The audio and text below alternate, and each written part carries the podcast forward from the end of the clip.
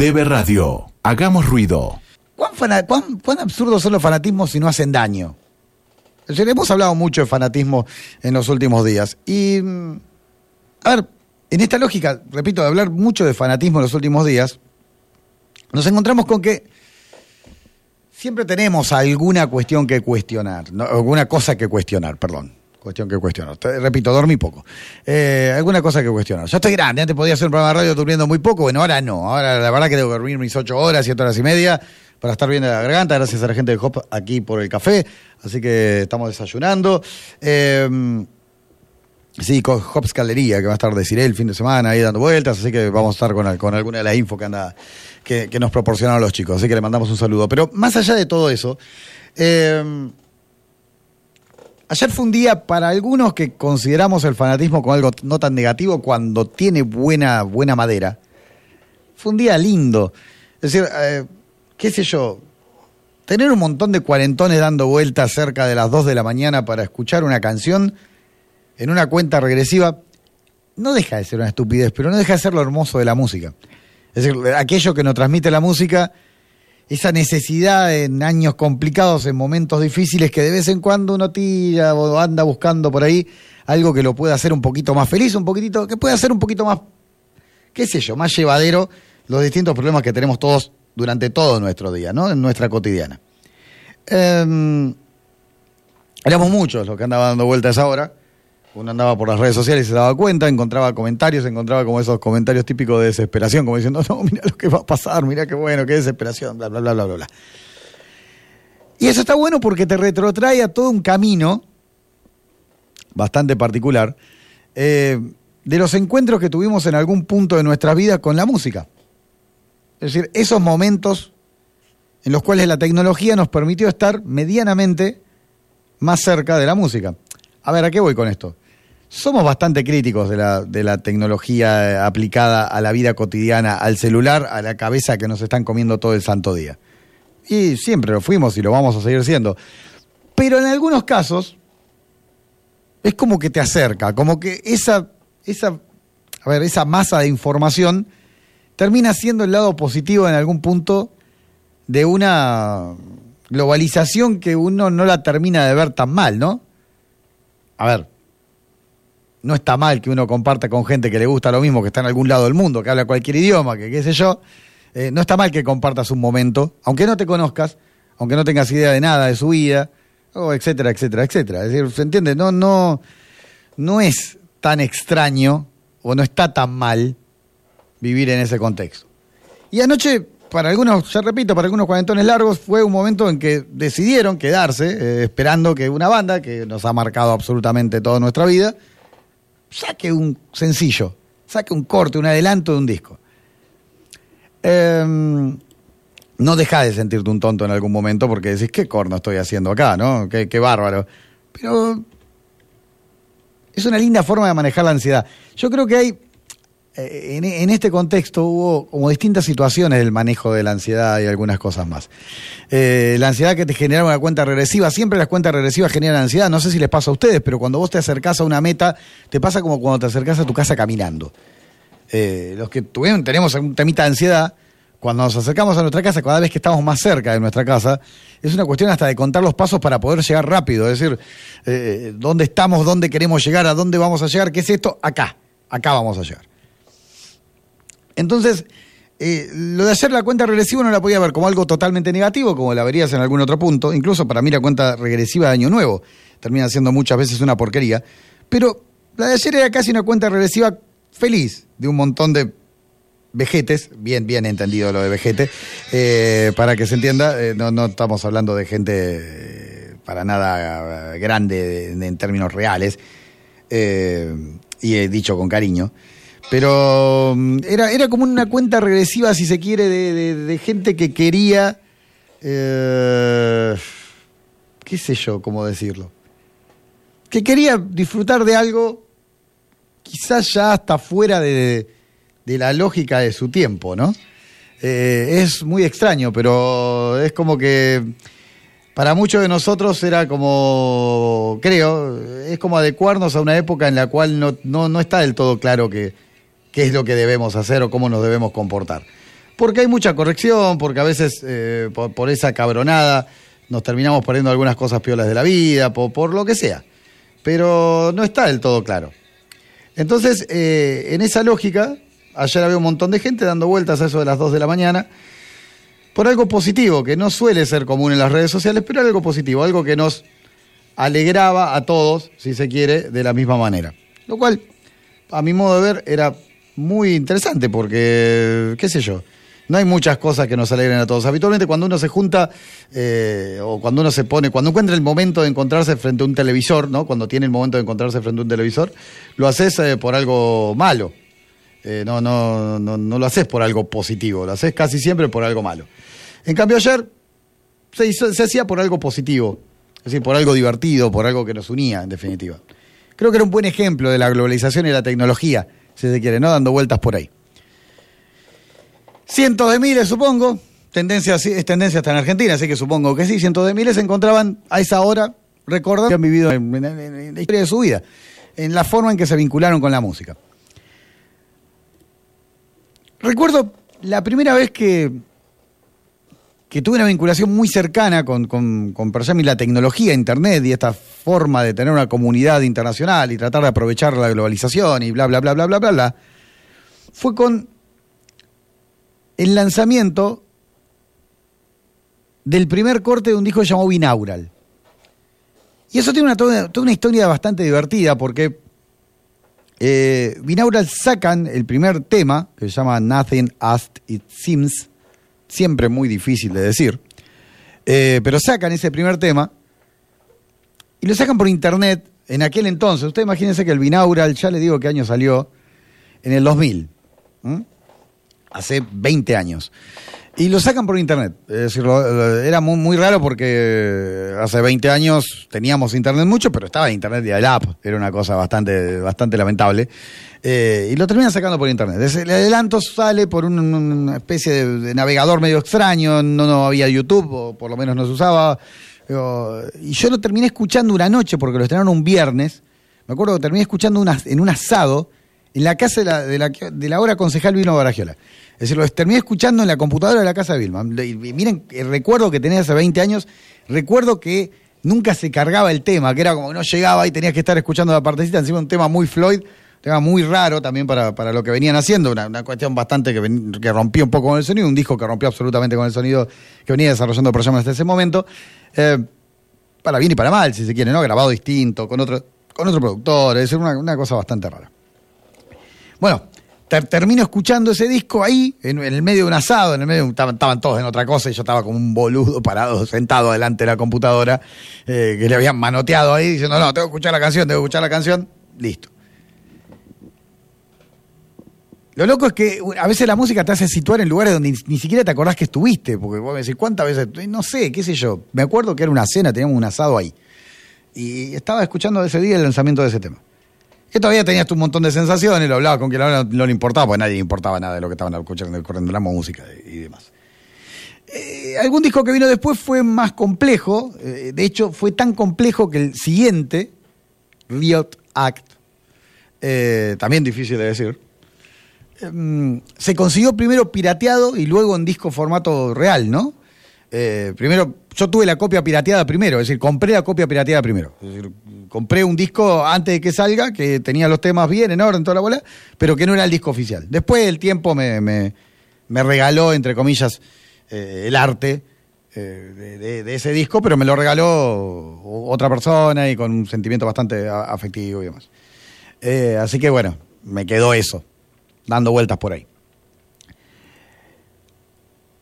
Después recuerdo un par de, de- de- fallidos y que uno los termina justificando, algún lanzamiento medio medio de estos punky que sacan de a ratos que vos decís como, ¿por qué quieren vender? con-?" Me acuerdo el, el estreno de World War Suicide, del tema del eh, de, de Backspacer y, decir, me quedó con gusto a poco, era un poco más de lo mismo, menos, un video dirigido, video muy raro, eh, dirigido por un por un muchacho chileno, por un fotógrafo chileno, que estaba bien, qué sé yo, pero el tema no me terminaba de satisfacer demasiado, un tema Era como, pero que igual le tenías que poner esa onda porque, qué sé yo, era como una cuestión de pertenencia. En esos momentos uno se pone en esas cuestiones de- de fanatismo bien entendido, te pones como medio loquito y decís, bueno, tengo que, ¿no? Tengo, me tiene que gustar. Eh, luego vino, si mal no recuerdo, The Fixer en, en el Aguacate o en el Pearl Jam, como se llama ese disco, que vino con un video raro también y que la canción era media extraña y que no terminaba de entender mucho, pero que bueno, lo aceptabas. ¿Por qué? Porque uno venía con la mente, y esto sí es para fanáticos, de aquel no code que abrí en la casa de Pablo Instachi, le mando un saludo, se anda dando vuelta por ahí, me acuerdo porque lo compré y lo abrí ahí. Y arrancaba con una canción que arrancaba con dos, con, con- con una- un arreglo de guitarra muy, muy, muy sutil y de golpe te reventaba la cabeza en el segundo tema y hacías puff, así como que te quedabas dando vuelta. Y me acuerdo que mis, amigos no lo terminaron de entender. El, el segundo, eh, esta es una porquería, y me lo sacaron al carajo. Bueno, no importa, yo ya había escuchado un poco al toque que lo había comprado en épocas donde eh, el trámite de internet era distinto, el, el tráfico de internet era distinto. Entonces, era, eh, era otra onda, ¿no? Pero son todos los pequeños recuerdos que tenés de haber escuchado la primera canción de un disco de algo. Si fíjate cómo cuando nos queremos hacer demasiado los cool nos damos cuenta que una banda nos marcó una serie de sucesos en la vida que nos acordamos los eventos por los cuales o en los cuales escuchábamos los primeros temas. Lo importante es que es la música para algunos y no entendemos bien por qué. Lo importante es que son X sujetos que hacen algo de sus vidas y que a nosotros nos llega de una determinada manera especial. Que somos capaces de llorar, de reír, de estar contentos, de- de- de lo que sea por lo que hacen otros. Y no pretendo tener una conclusión en esto, porque no la hay. En realidad es simplemente lo lindo y lo loco que vamos a tener en toda nuestra vida, porque, qué sé yo. E- e- Es extraño. Ya en épocas más cercanas, cuando. Por ejemplo, tenía un problema, salvo en algún momento, a mi modo de ver, ¿no? Los primeros temas eran como el tema más punky del disco. Entonces era como que ya sabemos que vamos a esperar y ya sabemos más o menos que nos va a venir. Lo rompieron con Lightning Ball, que le regalaron Sirens, que fue muy sobrevendida, una balada, que me acuerdo que la escuché también para contar una anécdota estúpida, pero personal. Eh, en mi laburo yo laburo en una agencia de publicidad y me quedé hasta tarde, porque la estrenaron tipo 6, 7 de la tarde, creo. Eh, me quedé esperando ese tema que lo habían vendido como el sucesor de Black. Eh, y, y me quedé, teníamos un equipo bastante piola para escuchar, y mm, sobre todo el, al- donde estaban los diseñadores. Y, mm, y me quedé viéndolo como 40 veces porque encima una versión en vivo no era del disco y era el adelanto. Bueno, toda la ñoñada que uno tiene, más las filtraciones que andan dando vuelta y, y más esa desesperación, que por eso creo que también los discos se largan así medio de sopetón para que no se filtren. Obviamente el resto del disco de persona se va a filtrar muy rápido, eh, porque ya hay, una, ya hay algunos testeos dando vuelta por ahí, así que seguramente va a haber algunas filtraciones, quizás haya algún video, vaya uno a saber qué cosa. Pero te vas marcando, voy marcando como mojones, utilizando lanzamientos de discos de una banda que a uno no lo conoce y que nada de lo que hace lo hace por uno. Simplemente lo hacen por ellos. Y repasás si te acordás la primera vez que lo fuiste a ver a Argentina, cuando los cuarentones, los que tenemos hoy 40, pero si está escuchando algún chico más joven, pensábamos que nunca íbamos a ver nuestra banda favorita en nuestro país, porque en un momento pensamos eso. Es decir, hace veintipico de años no creíamos que íbamos a ver todas las bandas que se vieron, no creíamos que íbamos a sacarnos el gusto de tantas cosas, ni que hablar de la gente de 50 años, que hoy tiene 50 y pico, 60, que nunca creyó que iba a escuchar un Water, que nunca creyó que iba a escuchar un Gilmour, y que por eso se emocionaron de la manera que se, a los Who, por eso se emocionaron de la manera que se emocionaron, a los Jethro Tull, es decir, nunca creyeron que iban a estar acá a 300 kilómetros, ¿por qué? Porque uno los idealiza, uno los transforma en algo que parecen totalmente inalcanzable cuando no lo es. Pero creo que también es parte de la magia. De la magia bien entendida. Uno no se transforma en esos muchachos. Su vida no es así, sus vidas están resueltas, han tenido muchísimos problemas, han salido de esos problemas, los niveles de exposición son increíbles, viven otra vida. Pero, sin embargo, en la vida de uno afectan de determinada manera y nunca vamos a entender bien por qué. Y de verdad, en serio, eh, ha sido motivo de estudios y demás, y uno no termina de entender qué está pasando. Es una cuestión de verse reflejado, generacional, eh, amor incondicional, fanatismo absurdo, incomprendido, extremo, sin sentido, todo lo que quieran. Pero funciona así. Recuerdo aquella fecha que era en Boca, que pasa Ferro, que fue la primera, que yo deseaba con toda la furia eh, que tocaran Wishlist, que es un tema que está en el, en el. Eh, y lo deseaba con toda la furia porque en ese momento bajaban una bocha, miren qué loco, estamos hablando de una estupidez, pero bajaban una, lucha- una bocha, tiraban unos reflectores y te generaba todo en el estadio donde tocaban, que uno lo había visto en algún video, que lo vamos a sortear dentro de poco, en un VHS, eh, que lo vamos a sortear esta semana seguramente, con alguna cosa de esta de ProJam. En un VHS se generaba, todo el estadio se llenaba como de estrellas, y el tema se lista de deseos. eh, entonces vos vas todo lo, que le gustaría hacer, un tema muy lindo, muy mamón, pero quería que eso pase el día que fuera a verlos. Más allá de Jeremy, más allá de Live. Quería que pase eso, que lo había visto una vez en un video y que me había parecido hermoso y quería que pase eso. Primera vez que voy, saco entradas. Yo salí con una chica, saqué entradas, dos entradas, me peleé con esa chica, terminé yendo con otra que luego fue mi novia, una de las personas que más adoré y adoro y adoraré en la historia de mi vida, eh, que hoy no está entre nosotros, le mando un beso donde carajo que esté, porque en estos momentos uno se pone, se pone medio mamón y se pone a recordar, recordar todas esas cosas. Eh, y, terminamos yendo y terminamos pasándola increíble. Y, siempre me contó ella que yo no hablé en el show. Es decir, que, que me quedé como perplejo una hora mirando algo que no podía creer que estaba pasando. Es más, me compré una remera gigante que todavía tengo hoy porque era tan grande que era la única que había, la única que quedaba XL, pero tenía que tener algo, todavía la tengo hoy, eh, de aquel show de Ferro. Eh, y luego vino La Plata también, le mando un saludo a Damián si está escuchando de, de- de haber ido, y, la emoción porque era otra cosa, porque era otra situación. Fue vino Costanera, otra Plata, eh, la decepción de Lollapalooza, eh, eh, vinieron un montón de cosas, pero fíjate todos los hechos que uno va enumerando por una banda de su vida. Y cómo vas recordando gente, cómo se te viene esa gente a la memoria, cómo se te pone, se te sienta al lado. Eh, cuando escuchás una canción, cómo, cómo, cómo lográs que estén presentes eh, amigos, gente que ya no está, gente que uno adoró, gente que uno adora y, y están. Y todo eso te lo logra una puta canción. Estamos tan acostumbrados a hablar entre, de tanta porquería tan temprano y de hacernos tanto problema y de, de- y de bardear tanto que a veces nos olvidamos, y está bien, no, no, no digo que esté mal, pero es, mi es mi día hippie. Perdónenmelo, pero es mi día hippie. Eh, a veces nos olvidamos que algunas cosas son un poco más sencillas y que si las vivimos de una manera más sencilla seguramente viviríamos mejor.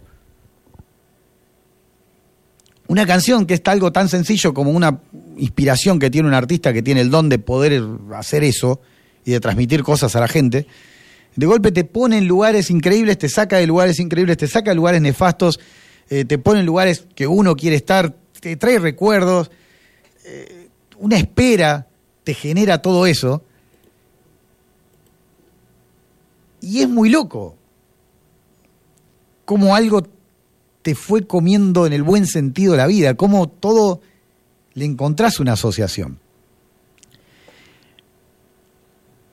La música creo que es única. ¿no? No, no, no nos vamos a encontrar con algo. Por eso nos gusta tanto hablar de música. A mí me encanta hablar de política también. Obviamente estudié eso. Mi formación va por ese lado, mi fanatismo va por ese lado. Eh, tengo una, una- cuestión muy, muy, muy de analizar, muy de enfermarme con esas cuestiones. Pero a veces cuando, cuando caes en algo tan sencillo, como simplemente esperar, escuchar y disfrutar, vos decís, wow, loco, ¿cuántas cosas pueden ser más fáciles? En la cotidiana. Cuando vos esperás, sentás eh, y disfrutás y se te viene todo esto a la mente y lo ves como algo positivo, es decir, porque en ningún momento te pones triste, incluso cuando ya hay compañeros, compañeras de ruta que no están, es decir, eh, eh, qué loco, ¿no? Cuántas cosas lindas te, te pueden venir a la mente, cuántos lindos recuerdos te pueden venir a la mente. Bueno, eso es para muchos la música. Y eso es para muchos la emoción que podés tener por una tontería. Por esas cosas tan sencillas y estúpidas de la vida. Por ese momento en el cual Internet deja de ser un nido de ratas en el cual todo el mundo se pelea y es un gran foro de personas que quieren escuchar lo mismo y que ni siquiera se quieren putear y que se sienten hermanados a la distancia por vaya a saber qué cosa. Si la música tiene algo especial, el arte tiene algo especial, pero para nosotros la música, que es lo que nos atrapa, tiene algo especial y algo que nos va marcando, que nos va marcando el pulso de nuestra vida. Eh, es raro, es raro. Y uno no deja a veces de sentirse un poco tonto y después automáticamente se te pasa. Eh, a, mí, me- pasó eso ayer. Yo en un momento digo, "Pu- a las dos, veía la cuenta regresiva, digo, qué loco. Digo, no, es parte, de, es parte como de un ritual. Eh, y ese ritual de sentirse más humano, menos robotizado, menos estupidizado, pese a que estabas adelante de una computadora, ¿no? Qué loco, qué contradicción, porque prácticamente era algo que te estaba sacando tiempo, espacio y vida. Pero en realidad era- eras un estúpido copado. ¿Qué sé yo? Te sentías pleno. Capaz que te sentías, no el tipo que estaba leyendo a ver qué había pasado con el discurso de, eh, de Guzmán por el cual subió Riesgo País, eh, y no sé, y cuántas cosas más. No, era algo mucho más sencillo, era algo más, más, más era la, alegría de encontrarse como un idiota bailando con su perro a las tres menos cuarto de la, moviéndole las patitas, obviamente porque el perro no baila, moviéndole las patitas con amor, y, que, el perro te viene diciendo, ¿qué te pasa, estúpido? Yo no tengo idea de qué estás hablando, ni me interesa, ¿eh? No me interesa nada, quiero dormir, chabón. Así que, quiero cerrar los ojos y dormir, no me jodas, son las 3 de la mañana, yo tengo que dormir mis 16 horas diarias, no me moleste, pero eso es lo que genera la música, y lo que le genera la música a muchos músicos de acá, lo que le genera la música a infinidad de personas, y no solamente rock, me imagino que es la música en general, uno porque es, si se quiere, devoto de esta situación tan hermosa que es el rock. Eh, otra de las cosas que uno venía viendo hace un tiempo es la cuestión de, la necesidad del sobreanálisis. Uno labura esto hace un tiempo ya. A mí la primera vez que me toca, estando al aire, presentar un tema nuevo de Proyecto de un disco. Es decir, para mí, me- que lo vamos a escuchar en unos minutitos, enterito. Eh, ¿Y por qué es tan importante? Porque esa banda me marcó toda mi vida, siempre lo que dicen me pareció muy parecido a lo que pienso, entonces es como que, bueno, uno tiene, se to- los toma como referentes, pero no, a ver, puede no coincidir con el tiempo, entendés que podés no coincidir en muchas cosas, que no pasa nada, que cada uno hace las cosas por lo que debe hacer y está todo bárbaro y hay que disfrutar de lo bueno y, lo malo viene en cada uno, lo distinto viene en cada uno y a veces no es malo y las contradicciones son propias de todos nosotros. Lo vas entendiendo con el tiempo, pero bueno, es algo que nos marcó, nos marcó un tiempo largo, sobre todo algunos que no, ya te digo, no nos gusta esa música que dice algo. Eh, capaz que no nos gusta la música que no dice nada, pero bueno, es un problema de cada uno. En definitiva, tampoco hay que ponerse en, juez de cada, de cada persona, ¿no? Eh, en los últimos tiempos estoy como medio, medio podrido de la sobreadjetivación de la obra del artista. Es decir, me parece un embole que se sobreadjetive la obra del artista. No, no, no simplemente con un me gusta, no me gusta, basta, ¿no? En época tan fácil de me gusta, no me gusta. Eh, o a veces lo tengo que escuchar más, lo tengo que escuchar mejor, qué sé yo. Están siempre las viudas, lo que llamamos las viudas de las bandas, ¿vieron? La- la- la- la- las que son más puristas, más papistas que el Papa. Y que a veces no, te, no, no, no, lo terminas disfrutando porque estás muy apurado en decir que esto es rupturista, increíble, que rock, cómo analizar el impacto que tiene en la masa de la para para papa. Y en realidad es simplemente música, y aparte de eso es lo bueno. Es algo que vos escuchás, te gusta, no te gusta, te genera sensaciones, no te las genera punto final. No hay mucho más que hablar, no hay mucho más que explicar, no hay mucho más que nada. Simplemente disfrutarlo. Que te puede llegar a un lugar donde no, bueno, en lo personal he dejado de reivindicar la música que viene del pasado por ser del pasado, criticar la música que viene del presente por ser del presente y dejar de destacar lo que estuvo en el medio porque en definitiva tampoco tengo mucha idea, ni esperar ni ponderar mucho lo que vendrá. ¿Por qué? Porque en definitiva no lo sé y en definitiva tampoco sé cómo voy a hacer yo mañana. Por lo tanto, la visión más tranquila, subjetiva, es me gusta, no me gusta, es lindo, es feo, me transmitió algo o no, para mí, todo para mí dejar de adjetivar. Es una obra maestra que va a ser. No, no, las cosas son lo que son y son lo que los artistas tienen ganas que sean. En el caso de, de como en tantos otros casos, yo celebro que todos sigan vivos, en el buen sentido, y que sigan teniendo ganas de hacer cosas porque es lo que uno lucha todos los fucking días de su vida para poder lograr. Es decir, a veces uno se tiene que ver reflejado en otras cosas, aunque no tengan nada que ver, como para decir, bueno, hay que continuar, ¿no? Hay que mutar, hay que cambiar, hay que saber, hay que, seguir, hay que o seguir igual, o cambiar un poquito, o volver, o jugar y tocar y sentirse más cómodo y ver cómo te sentís cómodo y qué haces y qué no haces, pero tenés que seguir. ¿Mm? Solamente de mañana. Es- es- esa lógica de, no de la zanahoria, sino de la necesidad de entender que hay mañana y que ya lo que dijimos fue pasado y lo que vendrá ya es futuro y dentro de poco va a ser presente y no cambia mucho la historia, sino simplemente que hay que pelearla y darle para adelante. siempre me dio esa sensación, siempre para mí esa situación grunge fue así, pese a los que quedaron en el camino. Entonces es como una especie también de forma de vida eh, que te trasladan algunos músicos. Esta cuestión de continuar, de seguir, y uno dice, ¿por qué lo hacen? Y lo hacen porque deben hacerlo, porque tienen la necesidad de hacerlo. Muchas veces es lo que uno no entiende, que todos tenemos la necesidad de hacer algo y, nos preguntamos demasiado por qué lo tenemos que hacer. Bueno, lo tenemos que hacer porque a veces hay que hacerlo, punto. Porque es lo importante. Lo que tenemos mañana, mañana es lo importante. Y mañana será pasado, y pasado será así, así eternamente, porque es la única forma de no caer. De no caer en toda la mierda que nos rodea, de no caer en todos los problemas que tenemos y de no ser parte de una nube gris eterna que a veces nos metemos y que está muy bueno que algo nos pegue un sopapo y nos saque. Eran las 2 de la mañana, la cuenta regresiva llevaba a su fin, todos los recuerdos que conté se te venían a la mente. Seré un estúpido, lo soy. No, no me cabe la menor duda. Cada vez estoy más convencido. Eh, pero todo eso pasó. En esa última hora, sobre todo, porque ya no, no, había nada en la tele, ya no sabías qué hacer, digamos. Ya era como, viste que si tenés que estar despierto hasta las 2, estás despierto, pero si tenés que estar despierto hasta las 2, porque tenés que. Es como te empezás a hacer un montón de preguntas y decís, ¿qué carajo estoy haciendo despierto hasta las 2? ¿Por qué no lo escucho mañana? Y después pienso, no, así pensaría mi vieja, ¿por qué? Eh, no, le mando un saludo a mi vieja. Eh, bueno, y estaba la cuenta regresiva en un momento hasta te pones nervioso, empezás a decir, bueno, 10, qué sé yo, 9, 8, 7, 6, 5, 4, 3, 2, 1. DB Radio. Hagamos ruido.